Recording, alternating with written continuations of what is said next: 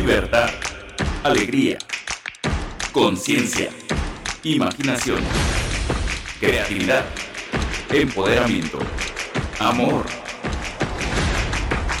Esto es Amar Abierto con Lidia Pérez. ¡Venga, bravo!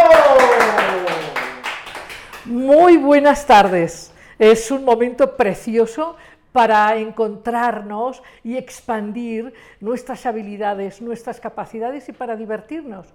Tú sabes que Amar Abierto es un espacio para la alegría, para la diversión, para la intimidad, para la expansión de la felicidad, del gozo, de la creatividad, para entender cómo sí funcionan bien las relaciones interpersonales. En fin, eh, es, un gran espacio para ti y lo hacemos con muchísimo cariño. Hemos tenido temas interesantísimos y la semana pasada te hablaba yo de inteligencia espiritual y te contaba que hasta hace muy poco tiempo, básicamente hasta los años 80, eh, 1980, eh, se pensaba que los seres humanos eran o muy inteligentes o muy tontos y se acabó y se medía el coeficiente intelectual y se hacían muchos análisis en las escuelas del niño que tenía habilidades y era inteligente y el que no. Pero efectivamente estamos en un momento de la historia muy interesante y ha habido un gran desarrollo en el conocimiento de las muchas potencias humanas. Y recordarás a Gardner, este, este psicólogo, que exploró, descubrió y estudió de manera muy clara muchas otras inteligencias, la inteligencia espacial, la musical, la intrapersonal, en fin, muchas inteligencias. Y, no fue hasta el año 2000 aproximadamente que se empezó a explorar además otro tipo de inteligencias, además de la matemática, además de la natural, además, en fin, de la musical, se empezó a hablar de manera muy poderosa de la inteligencia emocional. Y esto equilibró esta mirada sobre la inteligencia racional o la inteligencia matemática o la inteligencia espacial como herramientas y potencias muy importantes para el desarrollo de lo humano en general, de lo cultural y lo civilizatorio. Entonces, con inteligencia emocional empezamos a abrirnos a una mirada sobre aspectos olvidados que generan una gran expansión de la conciencia, de las relaciones humanas, de, la creatividad también, que tiene que ver con emociones. Pero lo interesante es que a partir de este gran desarrollo ha habido otras miradas y una mirada que a mí personalmente me parece extraordinaria, que es la de la inteligencia espiritual. Y claro, cuando hablamos de inteligencia espiritual, Muchas gente se preguntan, bueno, pero ¿y eso de qué sirve? ¿De qué sirve ser inteligente espiritualmente? Pues yo quiero decirte que la inteligencia espiritual puede ser medida tan, tan claramente, tan eh, eh, objetivamente como la inteligencia matemática o la inteligencia musical. Hoy podemos medir exactamente el, nivel de inteligencia que una persona tiene en torno a las matemáticas, en torno a la música, en torno a su conexión y aprendizaje de la naturaleza, se puede medir. Y la inteligencia espiritual también.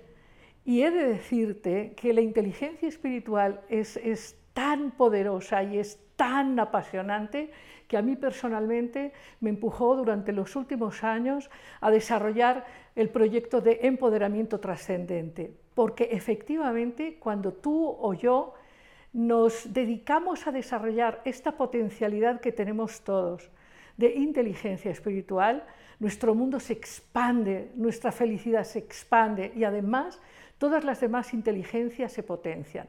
Pero quiero explicarte de qué hablo, de qué hablo cuando hablo de inteligencia espiritual y cómo es que sí puede ser medido. Y sobre todo, cómo es que la inteligencia espiritual puede hacer un gran, gran, gran aporte, no solo a tu vida y a la mía, sino un gran aporte a las empresas, un gran aporte a los gobiernos, un gran aporte a toda la humanidad. De hecho, este momento histórico tan, tan, tan impresionante del COVID, este fenómeno universal que nos ha confrontado con niveles de, asombro, de desconcierto, en fin, Es, es un evento que puede ser comprendido y puede ser trascendido de una manera muy superior a partir de la inteligencia espiritual. Pero quiero hablarte de cómo es que funciona la inteligencia espiritual en tu vida y en la mía. Para empezar, la inteligencia espiritual te permite profundizar sobre el sentido, eso que va más allá de lo ordinario, de lo común, de lo cotidiano sobreviviente. Eh, déjame antes decirte algo. Es verdad que cuando estamos en este mundo nuestro, este mundo que llamamos material injustificadamente, porque este mundo nuestro es material y es espiritual al mismo tiempo, no lo podemos separar. En toda materia hay espíritu, y en este mundo manifiesto, toda espiritualidad manifestada se expresa a través de una forma, aunque esta forma sea sutil, aunque sea una figura geométrica o un número, o un color o un sonido pero vivimos en un mundo de vibraciones que se manifiestan en, se manifiestan en formas, en cuerpos. Cuando nosotros eh, habitamos este, este mundo, eh, nos descubrimos en este mundo, en este gran universo, misterioso por cierto, eh, lo primero que aprendemos es a sobrevivir. Y, y, de acuerdo a nuestras miradas y creencias, pensamos que para sobrevivir es importante tener cosas, y luego además de tener cosas queremos tener fama y a veces pensamos que el dinero nos da seguridad y andamos más o menos confundidos bastante tiempo hasta que nos damos cuenta que no basta tener cosas y que no basta tener fama. Esto ya lo sabían los viejos indos hace muchos eh, miles de años. No basta tener cosas, sino que hay que poder trascender. Entonces, la inteligencia espiritual te permite ir más allá de esto ordinario que es comer, trabajar, dormir, en fin, sobrevivir biológicamente. La inteligencia espiritual te permite comprender el sentido de tu vida, pero además muchos otros sentidos. Te contaba la semana pasada que, esta inteligencia espiritual está en todos los seres humanos. esta potencia está en un niño, está en un adulto, está en un anciano. Claro, es verdad que a medida que transcurre la vida y que se desarrolla esta inteligencia, que te voy a explicar cómo, a medida de eso, claro que los seres humanos se van volviendo sabios, no solo conocedores de conceptos o de ideas, sino seres que integran el conocimiento y se vuelven sabios y por lo tanto felices y libres. Y cuando los seres humanos son felices y libres, dejan de ser molestos, dejan de ser violentos y dejan de, de estar empequeñeciendo la naturaleza de lo humano que es magnífica. Entonces, todos los seres humanos nos preguntamos en algún momento sobre de qué se trata estar vivos, quiénes somos realmente, de qué se trata esto, esto de experimentar unas décadas, unos tiempos y luego morir.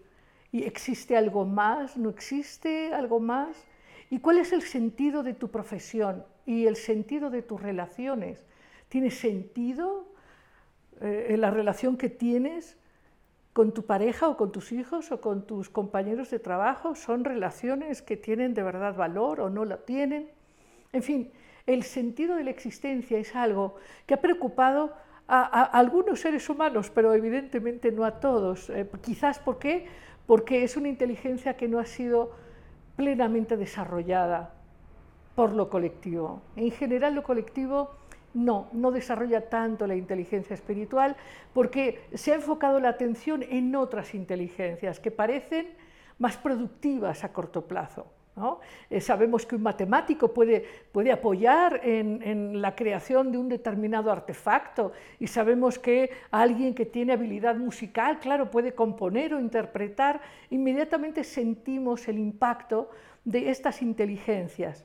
Pero esta inteligencia espiritual parecería que no, no, no, no, no se mide tan claramente, claro, para quienes no tienen ojos, pero para quienes tienen ojos para ver y, y tienen alma o corazón para sentir, se dan cuenta claramente cómo la inteligencia espiritual permite niveles de profundidad, niveles de sentido que hacen que la presencia de las personas con inteligencia espiritual sea verdaderamente magnética, benéfica, sanadora.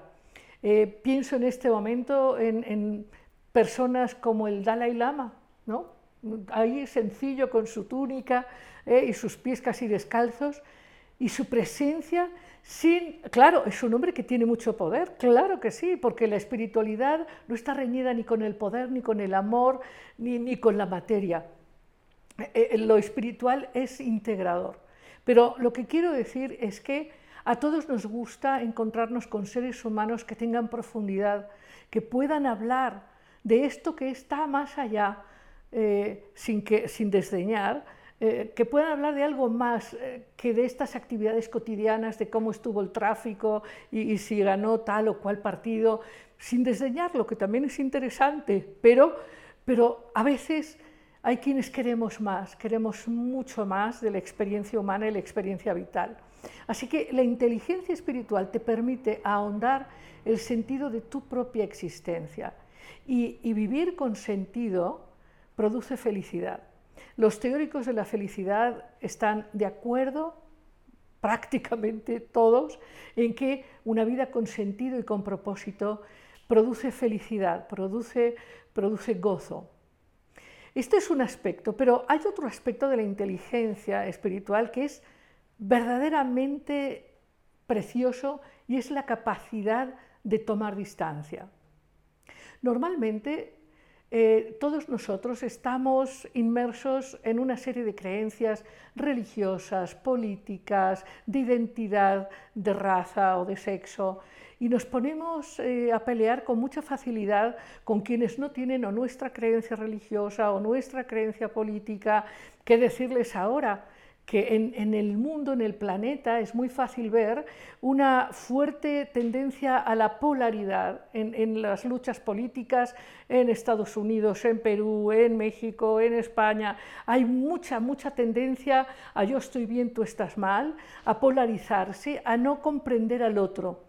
Eh, desde luego sabemos siempre, lo decimos de broma, bueno, si vienes a mi casa a comer, ni de política ni de religión, bueno, y, sabemos por qué, porque, porque no, normalmente no está desarrollada esta habilidad espiritual de tomar distancia, de ver desde arriba, de entender al otro. Esto que cotidianamente decimos ponerse en los zapatos del otro suena muy difícil a menos que haya un desarrollo de inteligencia espiritual que, que pueda abarcar, que pueda verdaderamente incorporar ¿no? al otro. Ahora, ¿se imaginan un mundo donde hubiera mucha inteligencia espiritual y pudiéramos comprender cómo el espíritu religioso o las preferencias culinarias o eh, políticas tienen todas un aspecto que puede ser integrado como positivo, sin necesidad de pelearse, que lo que es bueno para nosotros no significa que, que tenga que estar opuesto a lo que es bueno para el otro, a uno le gusta una cosa, el amarillo, a otro le gusta el verde, no, no, hay por qué pelear, todas son expresiones de la luz.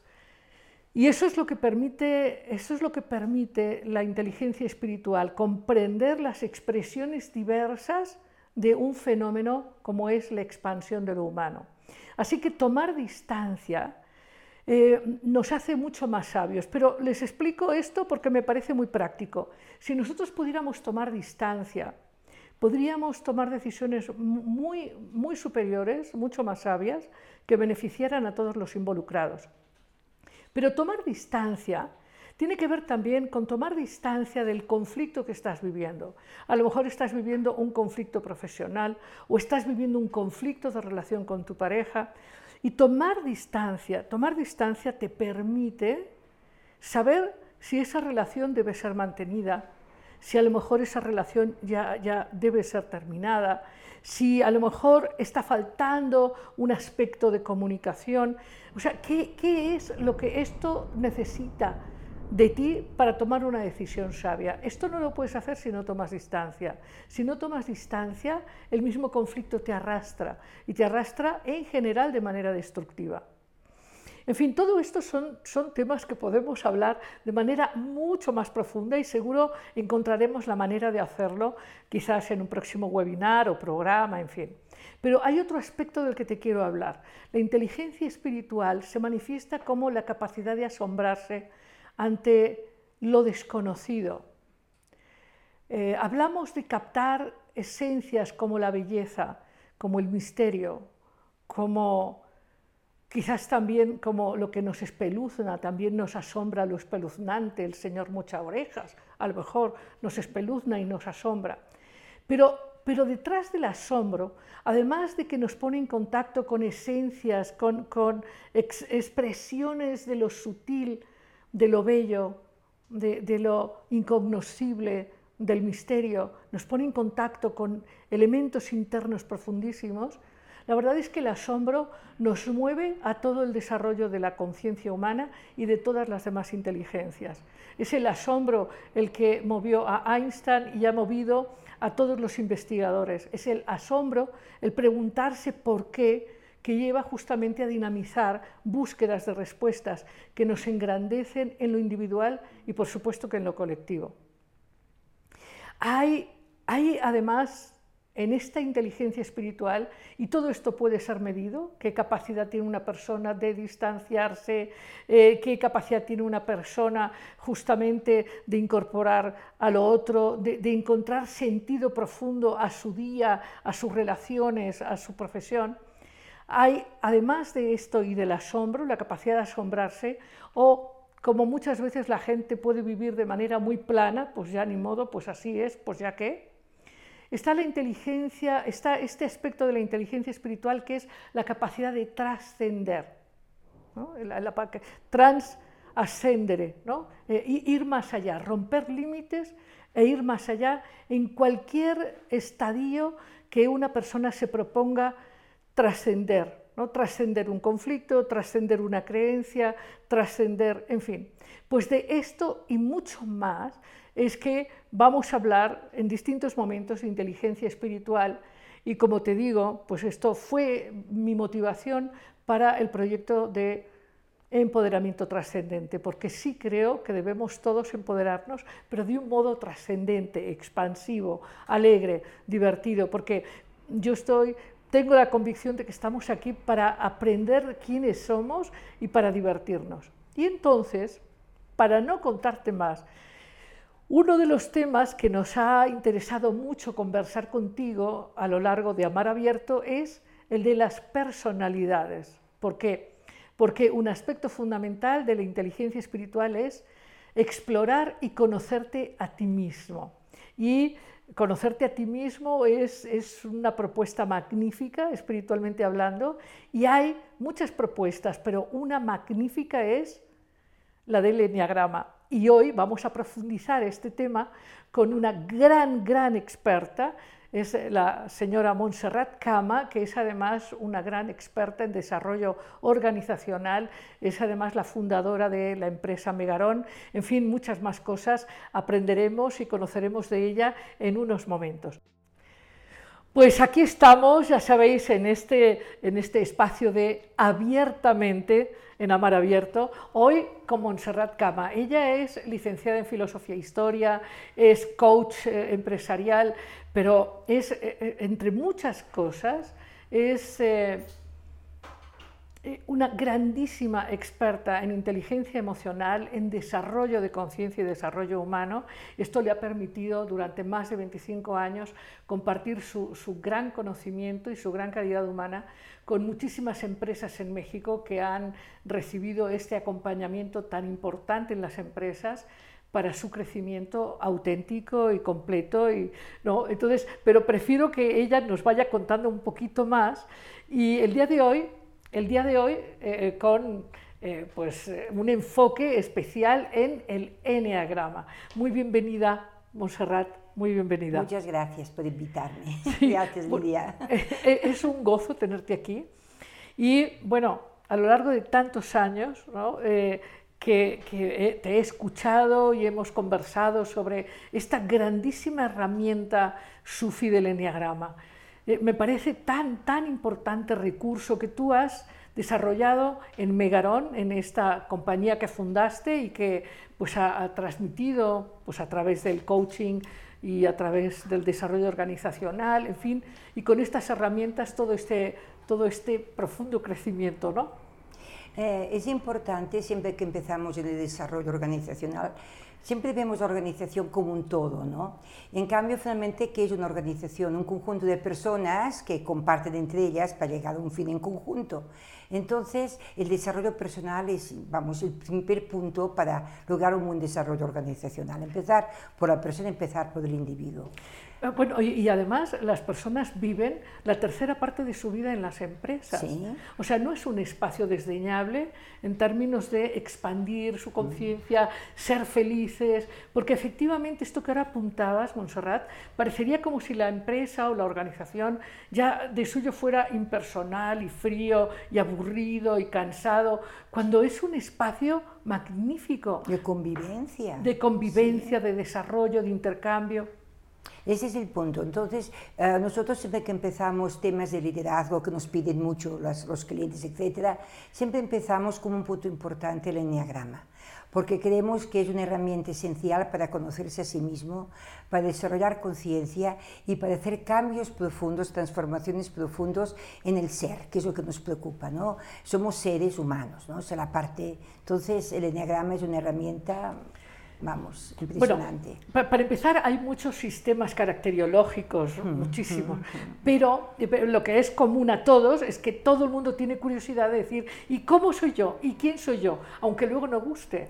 ¿Sabes qué pasa? Nosotros no entramos en este juego. ¿eh? En, el enagrama, en el enagrama, nosotros en la empresa somos varias personas que lo manejamos, y no porque luego se toma como si fuera una especie de etiqueta, y luego la puedo cambiar. Si, si me dijeron que soy 6 y no me gusta, me pongo un 4, un 3, porque se me, realmente no se nota. Y ellos piensan que no se nota, ¿no? Entonces, eh, nosotros no manejamos así. Para nosotros el eneagrama es un proceso de autodescubrimiento. Y es la persona a través del curso que les damos que llega el momento que se descubre a sí misma. Cuando se descubre a sí misma, le cambia la visión del mundo. Completamente. Porque no se da cuenta que es donde ella tiene que trabajar.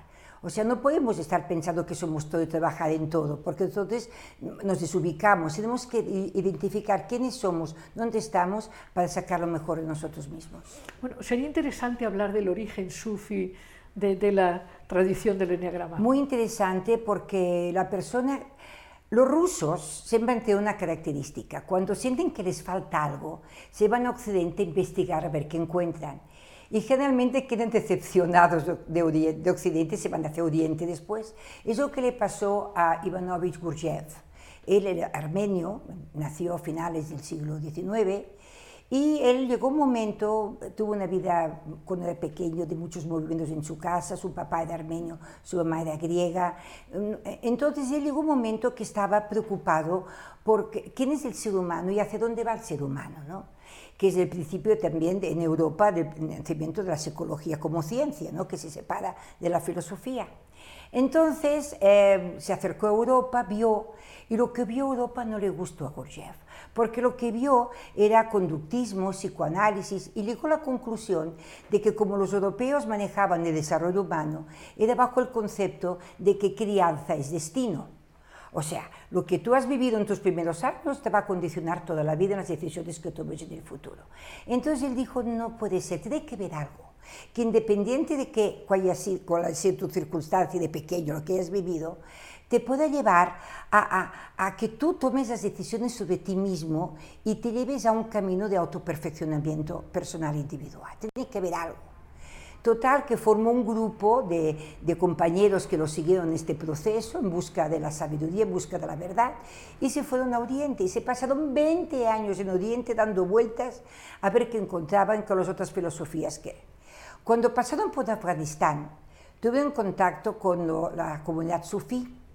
La comunidad sufí es la, una parte, digamos, de, del Islam, la parte mística del Islam. La religión islámica no es, no es tan espiritual, es más realista, más práctica. Pero los sufís sí, ellos vivieron su mundo aparte y ellos desarrollaron toda esta filosofía de lo que es el enneagrama. Cuando Gurdjieff y sus compañeros lo conocieron, quedaron impactados, porque Gurdjieff dijo, esto es lo que yo estaba buscando. exactamente es, eso. es esa parte, es esa parte esotérica que establece nueve personalidades, ¿verdad? Sí, en aquel Nueve momento... caracteres, eh, sí. nueve Sí, caracteres. no, caracteres. Eh, Él lo vivió de una forma muy diferente como lo vivimos nosotros, eso es importante. Es más, él lo vivió a través de danzas sagradas, así es como él vivió el enneagrama. Eh, llega a Moscú después de 20 años, forma una escuela y en esa escuela empieza a enseñarle el enneagrama y es curioso porque fue la dirección de su vida y nunca escribió sobre eso fueron sus discípulos Uspensky, por ejemplo, que él sí escribió sobre el enneagrama, y sus otros discípulos que se separaron, se fueron a los lados de Europa, a Francia, Alemania, empezaron a poner escuelas sobre el enneagrama, pero siempre bajo el concepto sufí, que es la forma como se podía entender. Llega a Inglaterra, eh, con la cuestión del tráfico comercial llega a Estados Unidos, y allí hay alguien que fue quien realmente le dio sentido al diagrama que conocemos nosotros, que fue Oscar Richazo, ¿sí? boliviano. Oscar Richazo tenía una escuela, Arica, y en esta escuela él empezó a trabajar el enneagrama y lo puso bajo el concepto que las personas occidentales normales, no místicos, podíamos entender y podíamos trabajar y podíamos aprovechar. Eh, en esta escuela tuvo dos grandes, digamos, discípulos, dos ramas. Una rama fueron los jesuitas. Los jesuitas no escriben sobre el anagrama en el sentido de, de hacerse publicidad. Ellos viven el anagrama en su comunidad. Ellos Trabajan, viven el anagrama. trabajan. lo trabajan, así viven. Incluso eh, los libros escritos por los jesuitas para mí son los más profundos, los más claros, los más auténticos, donde sientes esta parte trascendente del enneagrama. ¿no? Y luego hubo otro discípulo que fue Claudio Naranjo. Exacto, y aquí pues vamos a invitar a todos nuestros amigos a reconocer a Claudio Naranjo, que es nuestro invitado del más allá. Ya sabes que todos los episodios tenemos un invitado del más allá y, un invitado del más acá. Hoy la licenciada Montserrat Cama está acompañándonos y también Claudio Naranjo en esta eh, expresión ¿no? tan, tan gozosa que tiene, ¿no? De respeto hacia él, ¿no? Ajá, ajá. Sí, yo, yo creo que es muy interesante, hablando de inteligencia espiritual y, y, de esta herramienta de conócete a ti mismo, entender que nosotros estamos transitando caminos abiertos por otros y a la vez abriendo caminos para otros. Exactamente. Y entonces ese reconocimiento es bonito. Sí, es bonito. sí, y Claudio fue fundamental porque él era el director de la Facultad de Psiquiatría de Berkeley y él cuando conoció el enagrama pensó en sus enfermos. En aquella época los enfermos tenían solamente dos opciones, los enfermos psíquicos, ¿no? O Sí. sea, o bien les ponían eh, estas cosas terribles que los embolsaban, exacto, o, o los sedaban. Y en cambio, a través del enagrama permitió que esas personas pudieran dignificarse a sí mismas, encontrar una forma de ser mejores personas, independiente de la enfermedad que pudieran tener, un trabajo hacia sí mismos. Entonces fueron activos y no pasivos en todo ese proceso de su enfermedad y esto les dio muchísima fuerza. Eh, yo aprecio mucho todo el trabajo de Claudio Naranjo precisamente porque yo aprendí el enneagrama a través de Rafael Ruiz, que fue un discípulo directo, Directo de él. Y entonces, bueno, digo, yo siempre digo que gracias a Rafael me cayó el 20. Porque si hubiera sido esos cursillos que dan muchas veces de, de fin de semana, como, sabes que, mira, no estás para perder el tiempo de estas Totalmente, cosas. porque fíjate, Montserrat, que eh, lo hemos hablado durante años, pero efectivamente el enneagrama es una herramienta poderosísima para un gran despertar espiritual. Claro que sí, para el desarrollo de la conciencia, para la transformación. Sí, Eso es el para una enneagrama. forma de libertad real. Exactamente. Entonces, eh, es interesante la, la- la parte de, de evolución de Claudio porque perdió un hijo. Y cuando murió su hijo, él se fue a, a retirarse al desierto de Atacama en Chile y allí estuvo en la meditación durante bastante tiempo. Y luego cuando regresa, forma una escuela SAT, se llama, donde junta la, eh, la terapia gestal, el enneagrama, la meditación trascendental y luego el tema médico que él tiene como, como psiquiatra, como doctor, ¿no? Entonces, con todo esto, es una especie, una especie como de método que es el que aplicó para la curación, porque hablamos de curación siempre pensamos que es física, y a veces la curación más fuerte tiene que ser la curación espiritual, mental, que es donde realmente los seres humanos nos podemos perder en la vida un poquito, ¿no? Claro, quizás la verdadera experiencia socrática del conócete a ti mismo pasa por, por conocer muchísimos aspectos y crear una integración que llamaríamos sanación profunda, Exactamente. integración real.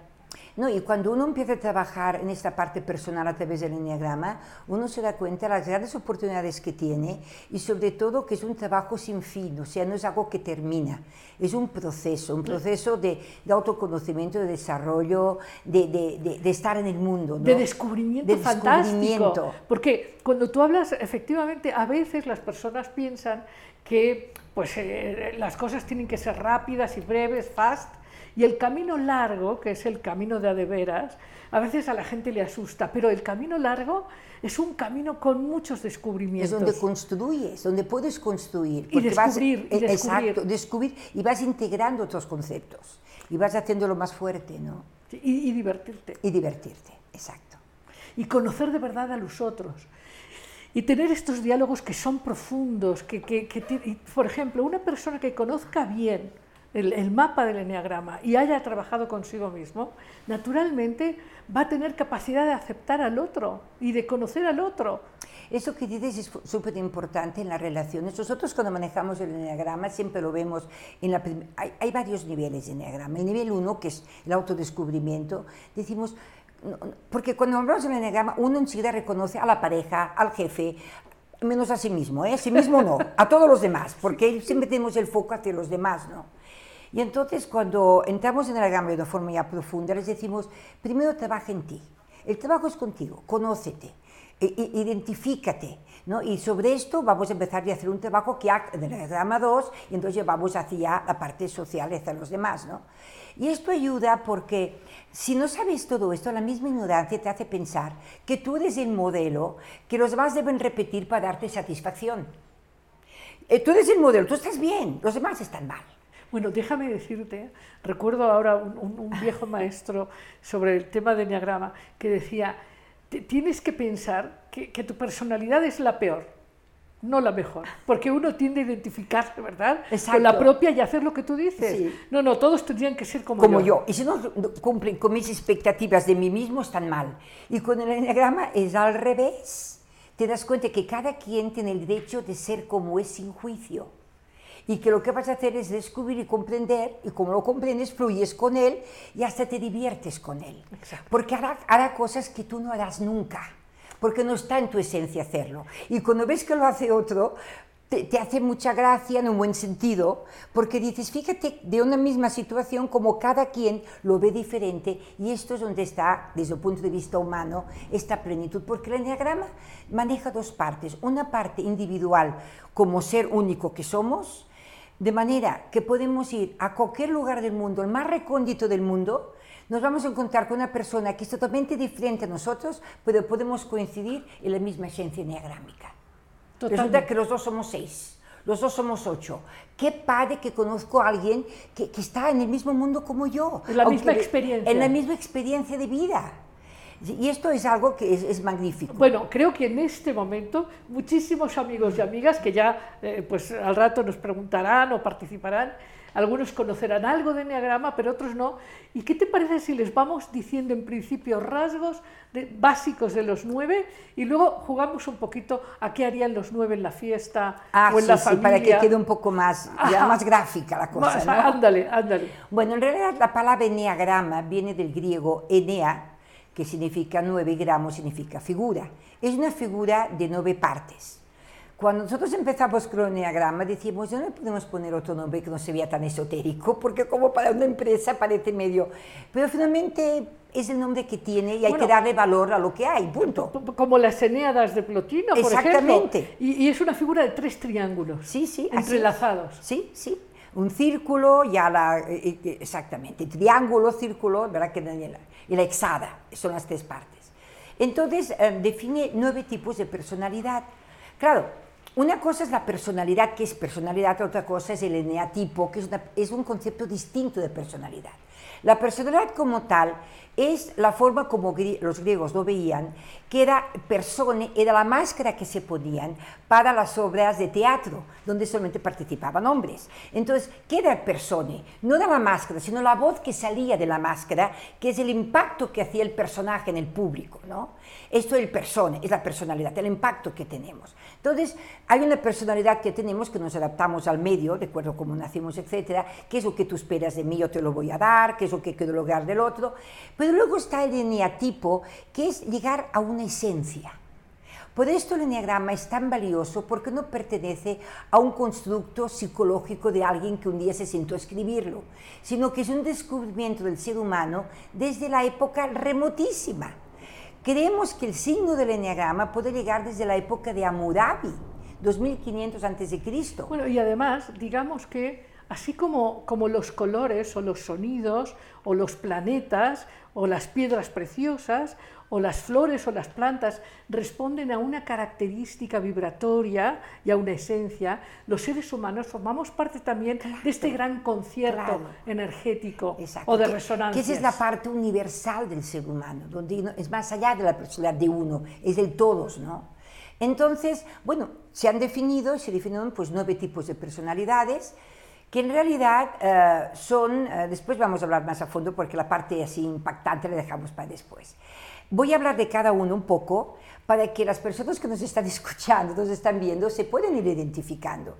Y vas a ver que hay cosas que vas a decir, pues yo sí soy esto, o yo soy este, este y este. Está bien, porque finalmente nunca somos seres puros, siempre tenemos interacción con los demás, ¿verdad? Sí, una, una cosa que sería interesante por lo que planteabas es que el eneatipo eh, manifiesta estas características con las cuales se enfrenta la vida y la parte de la personalidad más superficial sería que un, no sé, un 8 en México o un 8 en Grecia comen distinto. Exacto, pueden tener incluso formas culturales distintas. Pero el eneatipo... Pero la esencia es la misma, es la misma para todos. Toda la humanidad estamos en la misma. Muy bien.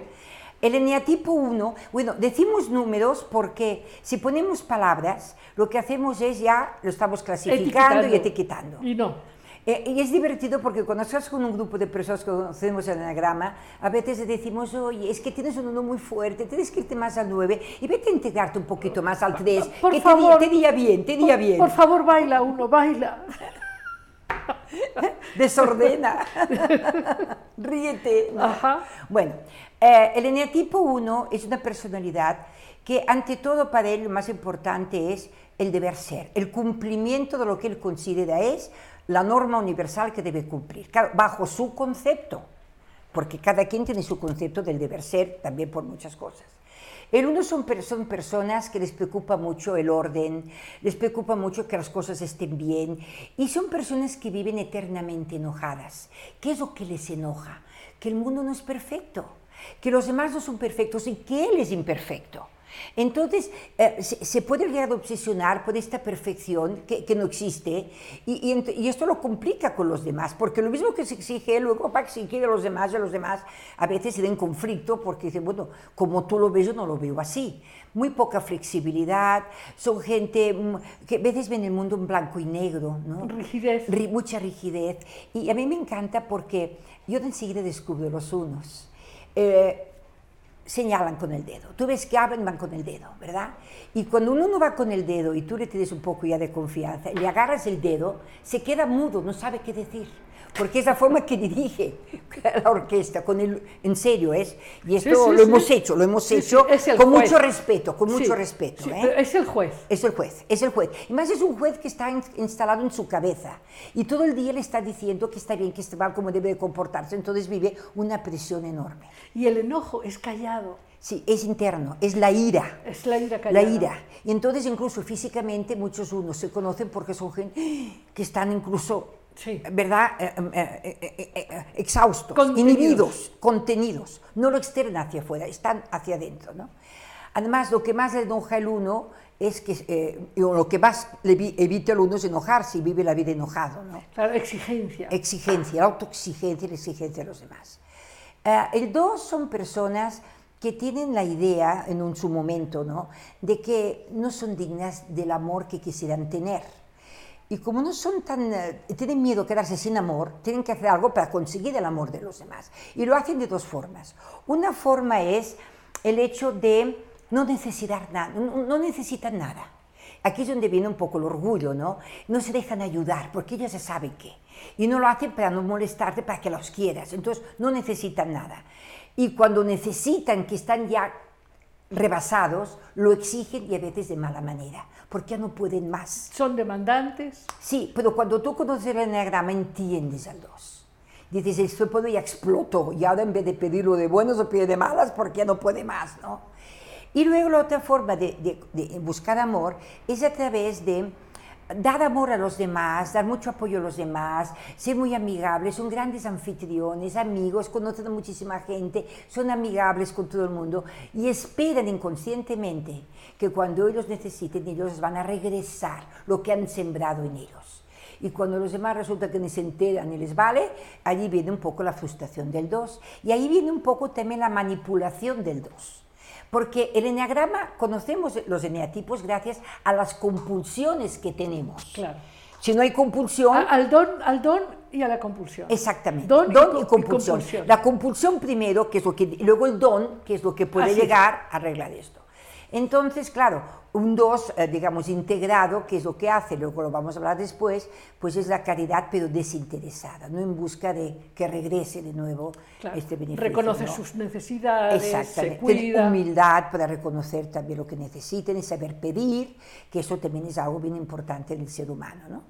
Bien, luego está el 3. El 3 lo que quiere es el éxito, pero un éxito que sea público. que Marcas, sea- marcas. marcas. Ferrari. Sí. Ferrari. Y sobre todo los éxitos, si nadie se entera, pues el eslote de chiste. Tiene que ser que el mundo se entere que has tenido éxito, ¿no? Y entonces lo proclaman. Y son gente muy enfocada a resultados, porque es donde ellos tienen su esencia. Si no hubiera resultados, no tienen razón de vivir. ¿Para qué? Es ¿Para el qué? resultado. Ad- Además, como tú dices, demostrar, o sea, oye, estoy con esta modelo, no por estar con ella, sino para decirlo. Exactamente. Entonces hay que publicarlo, ¿no? Eh, entonces el 3 vive muy presionado porque sí consigue resultados, pero sobre todo vive con esta parte de decir, bueno, a ver, ¿cómo me tengo que representar? ¿Cómo me tengo que ver para lograr que los demás me acepten y, y- y darme valor? Entonces se vuelven un poco camaleónicos. Entonces actúan de manera, a veces hay treses que los ves y parecen de plástico. Dices, esta persona reaccionará, hablará, tendrá sentimientos, porque lo ves peinado, arreglado, viene ahí sentado en pose. Y dices, bueno, ¿verdad? Ya estoy hablando de un test ya un poco desintegrado, porque hay testes integrados que son grandes líderes, que son gente que apoya al equipo y que trabajan en equipo Claro. con los demás. Pero ya va- vamos un poco más Va- en la vamos a de la hablar después- después hablamos de los lo, dones. de lo bueno, vamos a hablar de la Pero compulsión. eh, estos son los que tienen que ir... Exacto. A la mañana, cuando entran se- después de la- de la- del baño y entran en su, en su ropa, su vestuario, no piensan qué color les gusta más, ni qué ropa es más cómoda, piensan cómo me tengo que ver para lograr mi objetivo el día de hoy. Así ¿Con qué ropa voy a impactar al otro para que me compre? Si voy al golf o si voy eh, a tal eh, oficina. o no, a un, a un cliente, ¿qué tipo de cliente? Y que me compre no significa que es pensar en comprar desde el punto de vista mercantilista, que me compre a mí como persona, que le impacte yo a él, para que podamos tener una buena negociación. Que reconozca mi, mi importancia. Mi importancia, es decir, eh, a partir de esto, ¿no? Ok. Luego el 4, el 4 es la persona o la personalidad del enneatipo más emotivo del enneagrama, es la emoción andante. También son, por tanto, los más creativos, porque viene la creatividad, viene Sí. insertada en, la, en, la- en esta parte, ¿no? Entonces, pero son personas un poco complicadas, porque son gente que ellos creen que el día que nacieron se rompió el molde. Son los únicos en el mundo. Los demás son distintos, porque como él, no Nada. habrá nadie más que él en el mundo. Entonces, esta mentalidad hace que se sientan frecuentemente incomprendidos, porque claro, los demás no están a la altura de ellos, entonces no, no, no se sienten comprendidos. Nadie los entiende. Nadie los entiende. Y luego se aíslan. Son dramáticos. Dramáticos, hacen unos dramas impresionantes. Es decir, y en vez de, de las cosas de forma objetiva poderlas resolver, se quedan callados y hacen unas bolas mentales y con su imaginación por otro lado. Em, físicamente eh, se distinguen porque hasta cuando hablan el tono de voz que tienen es medio recortado porque son muy, es- muy especiales ellos y se ponen mascadas para verse distintos. Vamos, distingues al cuarto, al, al cuarto cuando conoces el diagrama a leguas. Vas a, a un concierto de esos músicos cuatro puestos y es bonito porque es, bueno, Sí, realmente están sí, dando su parte creativa, ¿no? sí, sí, y son muy creativamente, eso Ajá, definitivamente. ajá. El 5 Es, si el 4 es el eneatipo más, eh, digamos, eh, espiritual y más sobre todo em, eh, emotivo, el 5 es el más racional. Si ves el eneagrama, la forma del eneagrama, hay un puentecito entre el uno y el otro, la hexada, hay una división y allí empieza la parte racional. ¿sí? El 5 son personas que viven dentro de ellos mismos, son muy introvertidos, muy profundos y para ellos lo más importante es o, eh, tener y poder conocer y acumular conocimiento. Siempre hemos tenido maestros que hemos dicho, sabe mucho, pero no acaba de explicar todo lo que sabe. Es decir, siempre se queda con algo, siempre... eh, Y además un- vas con un 5 y un día te dice algo brillante que sabe. Y dices, oye, si sabías esto, ¿por qué no me lo dijiste? Y la pregunta es, nunca me preguntaste. Y dices, ¿cómo te voy a preguntar? O sea, y, y- y- Sí. y es su, Sí, su son- forma de sí, entenderlo. son eh, aislados, retraídos. Les gusta eh, vivir solos muchas veces, no les gusta engentarse en un centro comercial con mucha gente, se sienten incómodos, no son insociables, pero sí son sociables y se sienten bien con personas determinadas que puedan tener una conversación profunda donde ellos escuchan pero no aportan, escuchan, tragan, tragan información. sí. Porque claro, si empiezan a decir lo que saben y se quedan vacíos, ¿qué sería de ellos? Sí, claro. Entonces esa es la parte que los hace ser más eh, introvertidos y, re- y- y callados. El 6 es una personalidad muy especial, porque el 6 al finalmente son gente, lo llama- generalmente se le llama leal cuando se le pone un nombre más o menos. ¿Y por qué se le llama leal? Porque es una persona que duda de sí mismo. No tiene claro quién es para sacarse todo el valor y todo el potencial humano que tiene, que finalmente es con lo que vivimos, con lo que somos nosotros, no tenemos más insumos que estos, y ellos no lo acaban de reconocer. Entonces viven mucho en la duda. Y como viven en la duda, cuando confíen en algo o en alguien y tengan toda la confianza, ¿qué hacen? Lo que ellos hacen, lo, lo hacen y punto, no tienen que complicarse de Claro. manera segura. Claro, ¿sí? claro. Les decimos que son personalidades histriónicas porque por un lado son un amor de gente, pero cuando sienten el miedo y el terror a no saber qué hacer y, y a la duda, se vuelven enormemente sarcásticos. Entonces una persona tiene una forma de ser y otra que dice uno, ¿qué le pasó? Desconciertan. Desconcierta, desconcierta. y su, su coco, el miedo, el miedo. El miedo, el temor, el temor. Este miedo imaginario, porque no es el miedo a algo real, es el temor, ¿de acuerdo? El 7 es el alma de la fiesta. Eh, Desde el punto de vista enneagrámico, no tan positivo, lo llamamos el bufón, porque hace fiesta cuando la puede hacer y cuando hay que hacerla también. La característica del 7 es que teme y huye del dolor. Incluso nosotros nos hemos dado cuenta en todo el proceso de trabajo personal que hemos hecho con tantas personas después de 25 años, hay personas que les cuesta entrar en los procesos de transformación personal porque al principio duele. Cuando te das cuenta de que eh, empiezas a saber lo que no te gustaría saber de ti y tienes que hacer el esfuerzo para el cambio, uy, no, no, esto duele, mejor yo me quedo como estoy. Otros sí lo han hecho, ¿eh? Otros siete Claro. se han metido a fondo y lo han hecho a pesar de esto. El 7 se distingue mucho y da mucha ternura cuando empieza a hacer bromas en momentos que no hay que hacerla, incluso cuando hay temas de dolor. Y cuando más dolor tiene, más broma hace, porque es la forma que se defiende a sí mismo. Más, claro, todos, todos los seres humanos podemos eh, experimentar la evasión del dolor a través de las adicciones, pero no cabe duda que el 7 Mucho. tiene muchas rifas. No, exacto. Y muchas adicciones, otras cosas también, precisamente porque huye del dolor, ¿no? Em, siempre decimos al 7, está bien tener la cabeza en las nubes, pero no dejes los pies sacarlos del suelo, porque, porque se, se- se van, se van, vuelan, y entonces resulta que son, vamos, eh, imprecisos, eh, eh, informales a veces, poco, poco, vamos, poco específicos, es decir, les cuesta meter las cosas en un lugar concreto. Es como si tuvieras agua en las manos, que tienes agua, y luego ves que no hay. ¿Dónde se fue el agua? ¿Por, por dónde se fue? Es decir, cuesta mucho poder unir al 6, O al sea, 7 son- en temas. pueden ser súper agradables, súper fluidos, mucho. caer súper bien, Sí. prometer el cielo y las estrellas, y luego Sí. ni estrellas, ni cielo, ni nada. Se pierden, son desestructurados, eh, les cuesta, ¿verdad? Es, la, es la mamá que, al que el niño le dice a las 8 de la noche, mamá, tengo hambre. Ay, hazte unas palomitas. ¿No? Esto estoy exagerando, es un pero... poco extremo, pero a veces puede pasar, puede pasar, ¿no? Sí. Em, el 7 también se distingue porque hace listas, hace listas de todo, todo. Y como hizo la lista, pues está hecho, ¿sabes? No, bueno, ahora amigo empieza desde el 1 a hacerlo, no, ya hice la lista. Y de verdad, muchas veces tenemos dudas sobre otras personalidades y cuando vemos que alguien hace la lista, digo, sí, ves, es un 7, pues ahí está, ¿no? Que ya con esto ya cumplió, ¿no? Muy bien. El 8 es una persona muy fuerte, es la más fuerte del enneagrama y tiene un doble matiz, o es héroe o es villano.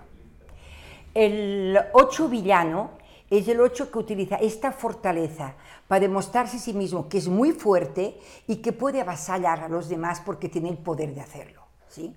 Cuando el 8 está en conflicto y se cierra en sí mismo, empieza a cavilar unas cosas extrañas de tanta eh, eh, energía ya acumulada que sale a matar el mundo, sale a matar. ¿De acuerdo? Nosotros, por ejemplo, cuando vemos estos policías que, que a veces salen por la televisión, etc., ¡bum! dijimos, son ochos. Y, que, y ojalá sean ochos de los buenos, de los, de los, Claro. de los villanos, porque Claro, estos claro. también sí. Eh, por ejemplo, una empresa, muchas veces empresas que necesitan despedir a parte de su personal, porque, pues ya sabes, ese tipo de reingenierías que hacen, etcétera, contratan a ochos porque estos no tienen piedad. Hay que despedir, se despide amigo, ni modo, hay que salvar la empresa y, no hay que- y- y lo hacen. Y hacen todo lo que tienen que hacer. Ya una vez, ya todo vuelve a su lugar, al 8 le dan las gracias para que venga alguien con otro tipo de liderazgo para poder unir a la gente y ponerla a trabajar de O, forma o un- o un 8 integrado. O un 8 integrado, que también los hay, y los hay, sí señora, claro que sí. Sí, eh, el 8, la parte de integración del 8, la parte positiva del 8 es cuando esta energía la dedica a qué? Al servicio, a ayudar a los demás, a contribuir a un bien mejor colectivo, ¿no? Robin y Hood. personal, sí. y entonces, entonces, claro, esa energía canalizada con esta fortaleza es cuando el 8 se vuelve, pues, héroe, es la Claro, del claro. 8. Y el 9, para nosotros, es el olvido de uno mismo. El 8 es el que tiene más energía en el enneagrama, porque está arriba del todo del enneagrama, el 9, está arriba del todo, es el que tiene más energía, y en cambio no la aprovecha. ¿Por qué? Porque él vive una actitud de todo está bien, no quiero conflictos, no, no pasa nada. Entonces vive de una forma tan apática, con una actitud tan displicente, que la verdad es que, que logra muy... Y la gente que vive con ellos se desespera, porque no se mueven. Claro, pero, pero además eh, la parte negativa del 9 es que dice que sea todo, pero no cuándo. No, no, dice que sí, pero no se compromete. Así es. Es un sí para quedar bien y no me molestes.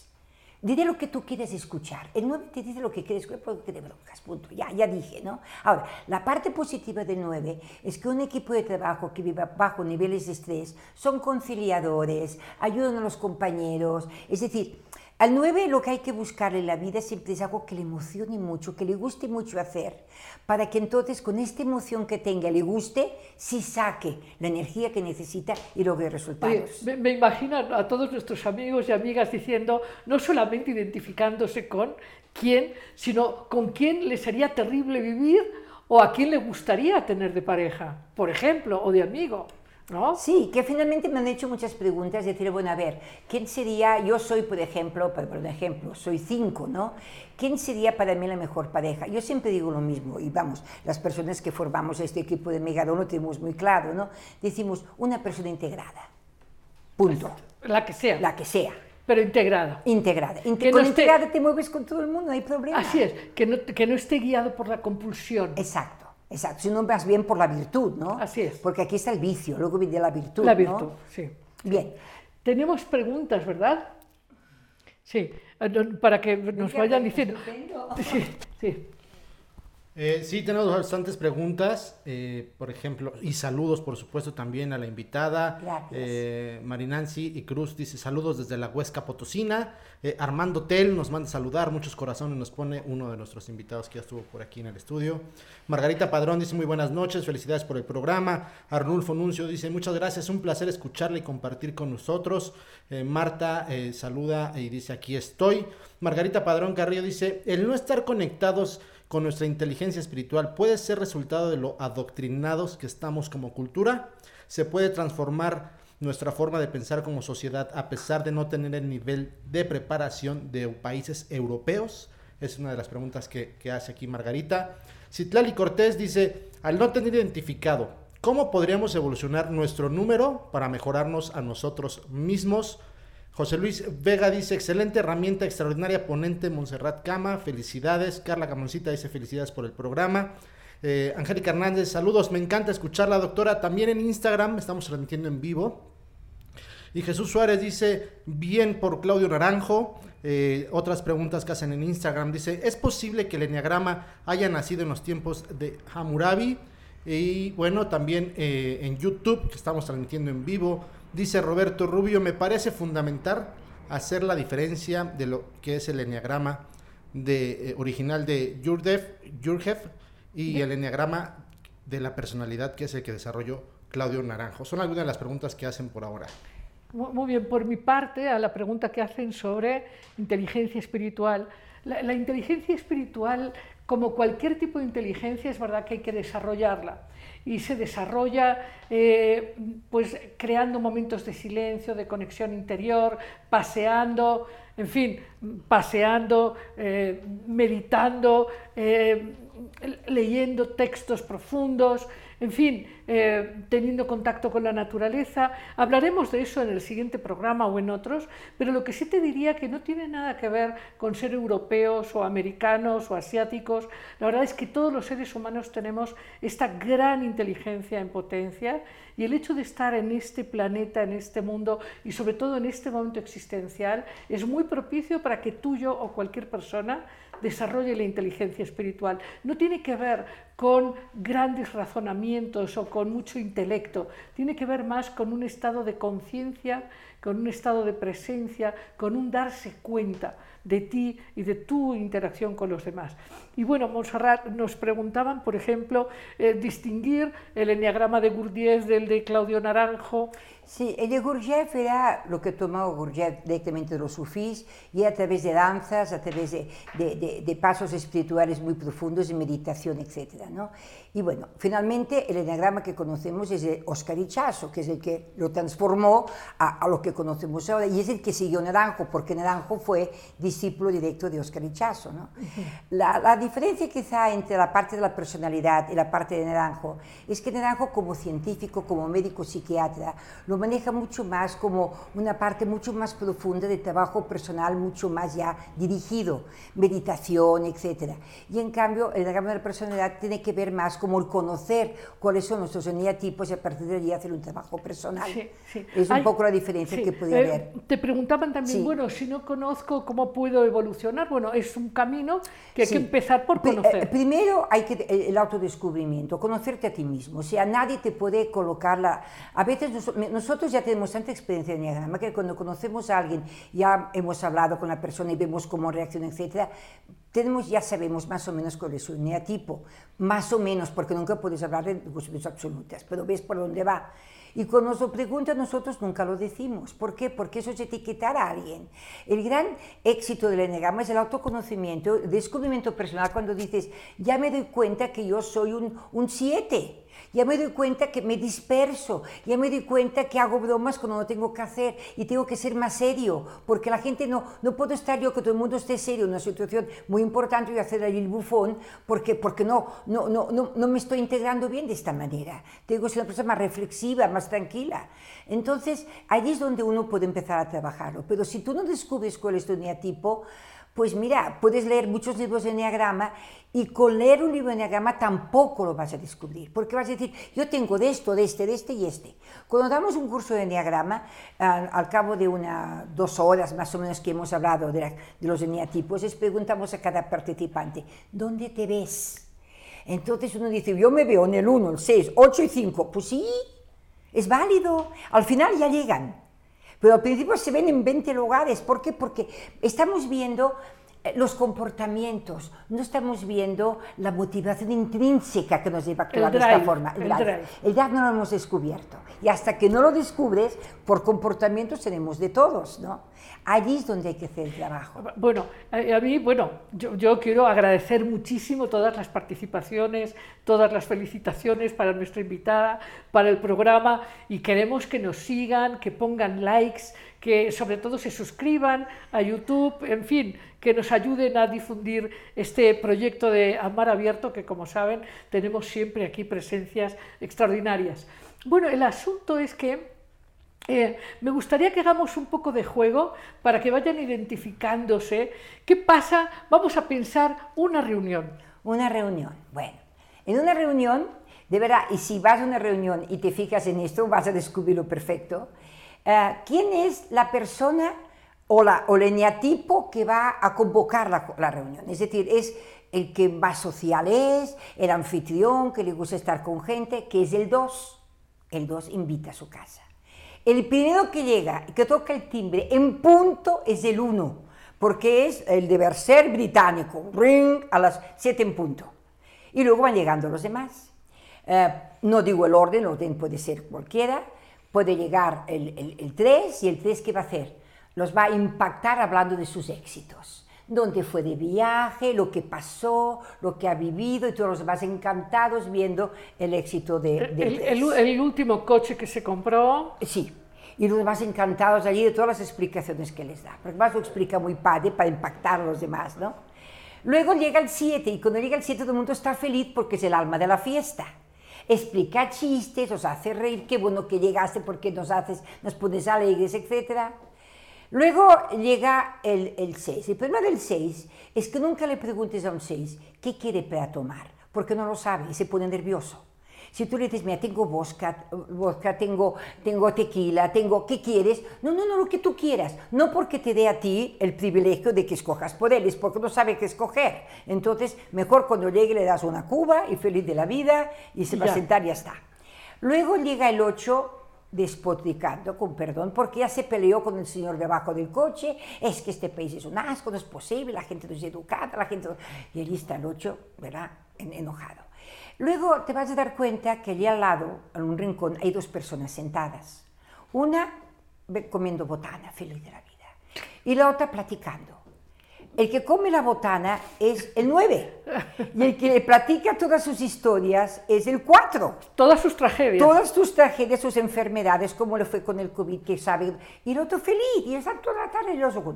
Y luego ves a alguien en un rincón puesto que está mirando con ojos grandes, que es el 5 que está viendo como búho, porque es el 5, ¿verdad? El que, el que, absorbe. Absorbe en qué grupito se va a sentar que puede haber una conversación interesante porque no es nada frívolo el 5. El 5 le gusta el conocimiento y le gusta la intelectualidad.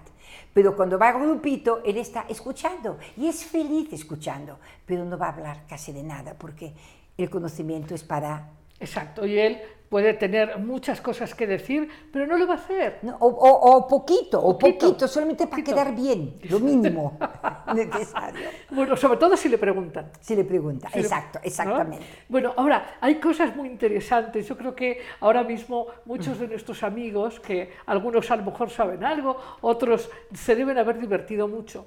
Pero es interesante plantear dos cosas, a ver qué, piensas que es mejor decir ahora, eh, las alas, es decir, tienen eh, elementos que los equilibran un poquito. Yo antes de hablar de las alas, Lidia, quería decirte un poco el origen espiritual del enneagrama. Muy bien. Que está relacionado precisamente con los siete pecados capitales. Este es el valor del enneagrama. Cada uno de los, las compulsiones, de los vicios de cada uno es un pecado capital. Por ejemplo, el pecado capital del uno es la ira el iracundo, la ira. Luego vendrá la, virtud de cada uno, ¿no? Sí, sí. El dos, su pecado capital es la soberbia. No necesito nada, yo puedo con todo. El pecado capital del 3, del 6 y del 9 tiene que ver con la pereza, pero un poco distinto, luego lo voy a explicar. Me lo voy a saltar ahora el 3. El pecado capital del 4 es la envidia, porque el 4 siempre se compara con los demás. Y cuando se compara pierdes, porque piensas que los demás han logrado más suerte, más éxito que tú. Y esto da dolor en la persona, ¿no? Entonces el 4 es la envidia. El, claro, el 4 dice, siendo yo tan especial y tan, porque él tiene más éxito que yo, que yo lo merezco más. Claro. Y esto es algo que lo llevan en la sangre, lo llevan esta envidia, se comparan con los demás. El 5 es la avaricia, la acumulación nosotros ponemos el ejemplo del 5 y siempre hay el animal totémico con el que... Y le ponemos el ejemplo del zorro. Porque el zorro es un animal que caza por cazar, no porque tenga hambre, sino porque su instinto es cazar. Y se lleva a la madriguera todos los animalitos cazados. Y resulta que cuando los tienen y tantos días porque no los puede comer, se le pudren. Y cuando los va a comer, se intoxica y se muere. Este es un poquito lo que le pasa al 5. Okay. Esta acumulación de conocimiento, porque el conocimiento, si no lo expandes, pues descompone, ¿no?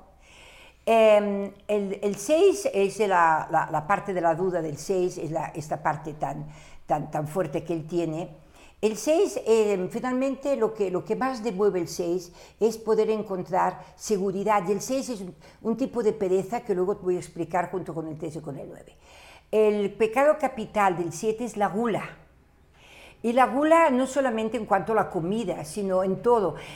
Vas con un 6 a comprar una camisa y quiere dos iguales y dices, el 7. el 7, perdón. Si tienes una, ¿para qué otra? No, no, por si acaso, no lo necesito. Y, y, compran cosas a veces que no tienen que comprar. Los desintegrados, ¿eh? la gente integrada es diferente. Es acumular, acumular, acumular, por si se acaba, ¿no? Acumular. Esa es la gula del 7.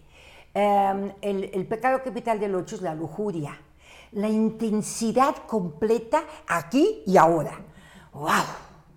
Sí, aquella intensidad en todo, en todo, ¿no? Como que no hay margen para después, tiene que ser ahora. Y el pecado capital del 9 es la pereza.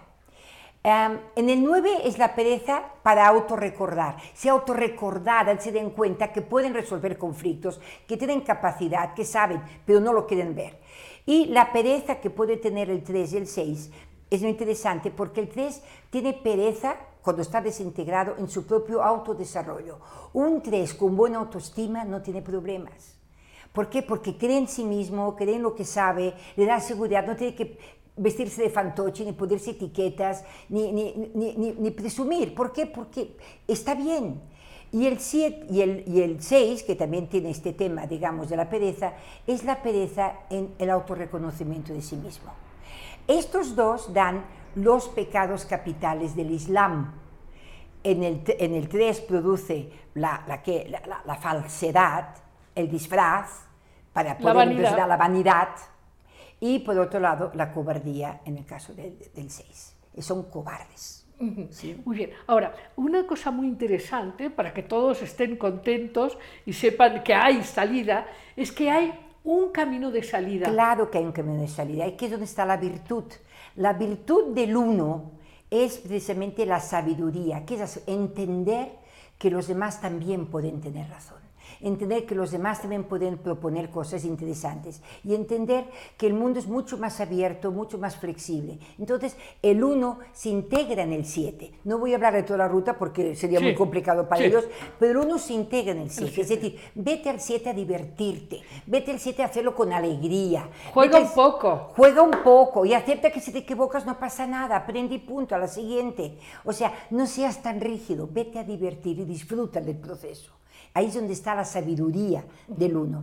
La sabiduría del dos está en irse al, al, al cuatro, es decir, a tomar del cuatro esta parte que es bonita del cuatro, donde ellos se sienten bien con ellos mismos. Y cuando el dos se siente bien con él mismo, no tienes que esperar de que los demás te quieran querer, te quieren por lo que eres, porque te lo mereces, porque por esencia es un ser digno de amor. Porque mereces. Lo mereces por naturaleza, por... bah, Ya, entonces el 4, el, el- el- cuando toma la energía del 4, no se siente bien. El 3 se integra cuando va al 6 a cuestionarse. A ver, ¿para qué estoy haciendo esto? ¿Para mi ego o lo estoy haciendo porque estoy aportando valor para alguien o para algo? Cuidado, mejor le paro. ¿sí? Es decir, en vez de ir como un autómata, se empieza a cuestionar y empieza a ir por el camino, digamos, de la, del- de la- del sentido común y de lo normal y de lo bueno del ser humano. ¿no? El 4 se integra cuando se va al 1.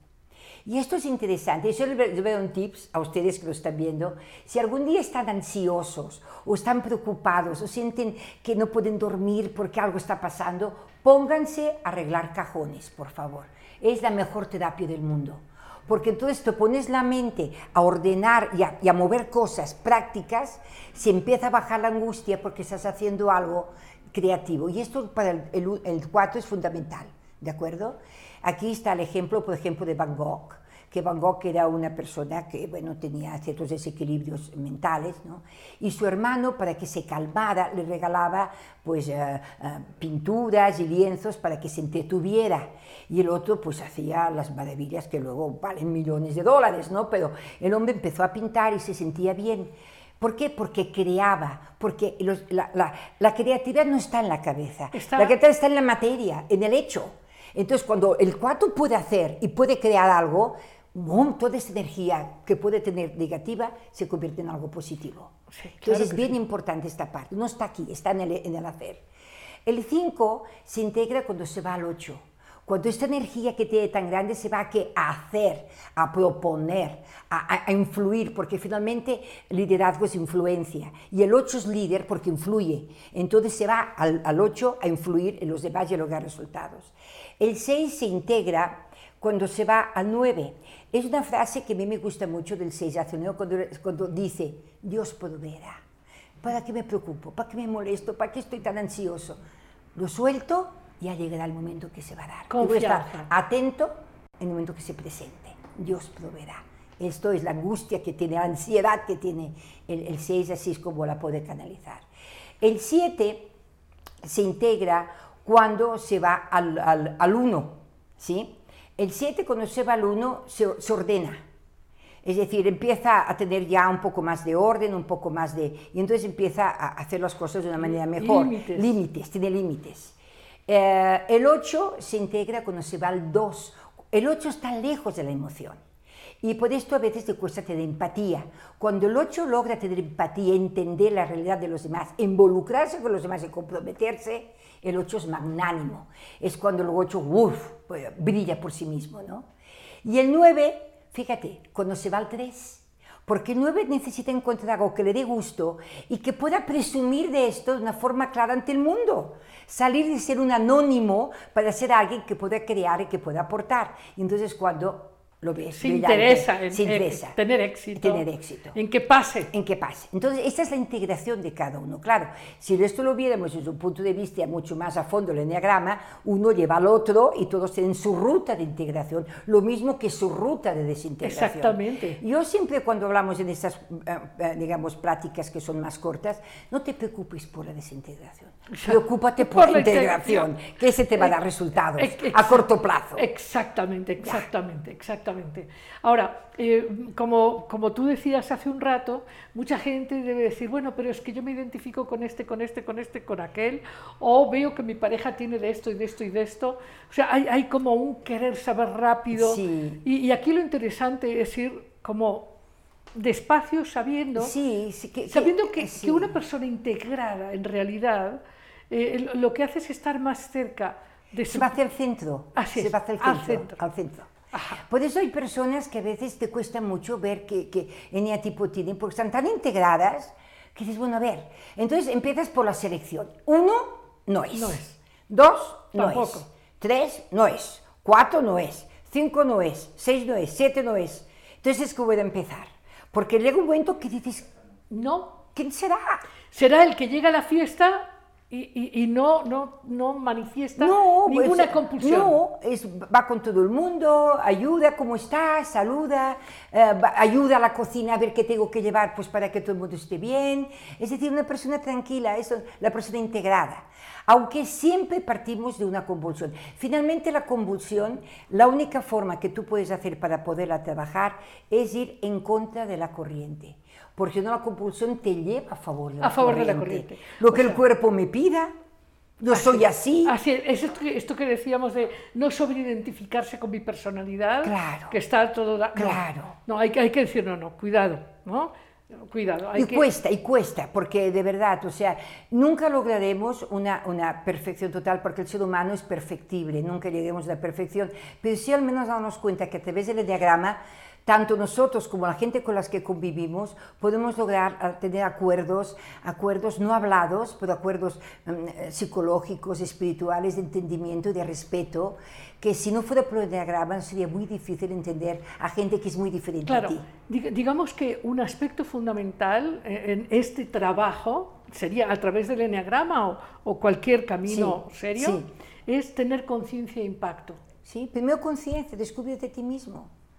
Porque finalmente nacemos solos y nos morimos solos, Lidia. Y lo que vivimos en la vida no es otra cosa que un proceso para nuestro eh, perfeccionamiento personal y llegar a ser lo mejor que podamos llegar a ser. Claro, ahora, no solamente es perfeccionarse, entre comillas, por perfeccionarse, sino porque perfeccionarse permite experimentar más Claro, amor, más claro. felicidad. Toda la ventaja que tienes una mejor persona.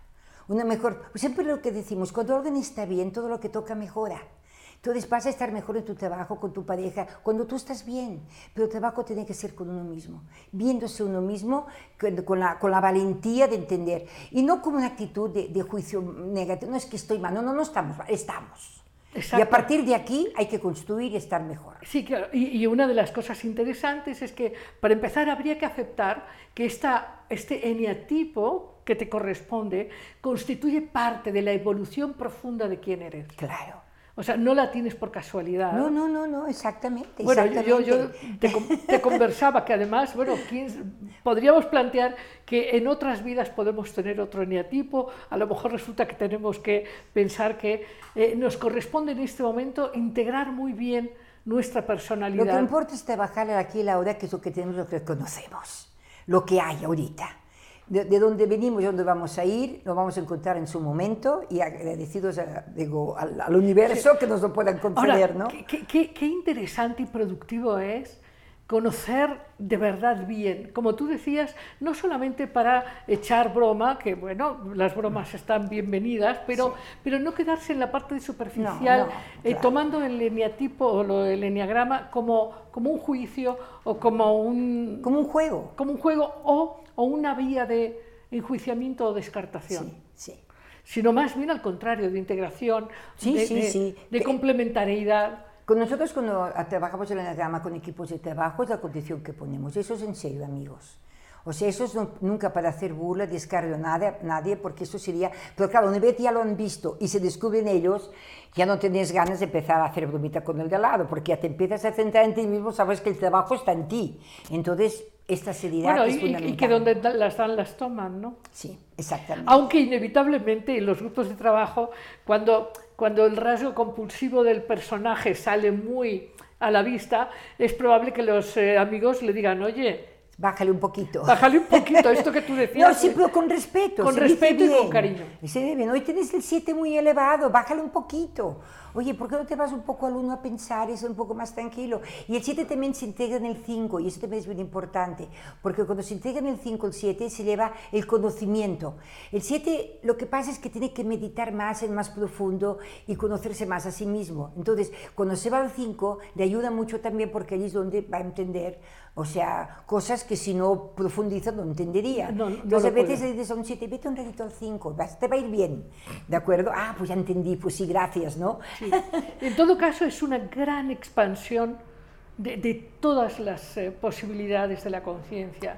Y la verdadera integración implicaría estar en concordancia con todas las virtudes, Sí. en proporción. ¿No? Es decir, una persona muy integrada podría tener todas las virtudes. ¿no? Exactamente. Las, todas. Sí, sí, sí, sí, todas. claro, persona Claro, integrada, siempre, sí. claro, lo que sí, el drive, el motor, va a ser siempre el eneatipo propio. A partir de uno. En, en la tumba, en la Y- y cuna y, es- en la exacto. tumba. Y aquí es donde está el desarrollo personal. No te vayas con los demás. Conócete a ti, trabaja en ti. Porque si trabajas en algo que tú no eres, pues no, vas a ir equivocado. Te ¿no? pierdes. Te pierdes. Te pierdes, te pierdes. De, todas, de todas maneras, la vida, ¿cuántas, ¿cuántos avisos manda, verdad? Para que uno finalmente vuelva Sí. a, a- a entender que uno es quien crea su realidad y su impacto y su vida. Somos responsables de nosotros mismos, de lo que tenemos, lo que obtenemos y todo. Lo que pasa es que Bueno, aprovechar las Oye, circunstancias. momento. sería interesante a ver un día que te vengas y hablamos de los eneatipos de los países. Uy, es interesante. Y de las empresas. y de las familias.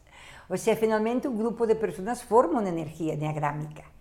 Sí, esto ya podemos ver otro día que es Sí, vamos a dejar aquí la curiosidad. Tenemos más preguntas, más, más eh, comentarios.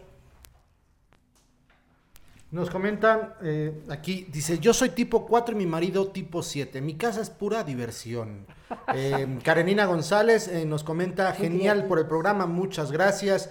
Verónica Díaz Villa, Eh, dice, ¿cómo separar el enneagrama del misticismo? Porque hay muchos que confunden con las características de los signos zodiacales. Muy buenas noches. Carlas Camoncita dice, eh, amo este programa, muchas gracias. Eh, también dice Marta BM, pero todos tenemos de todos los tipos, ¿no?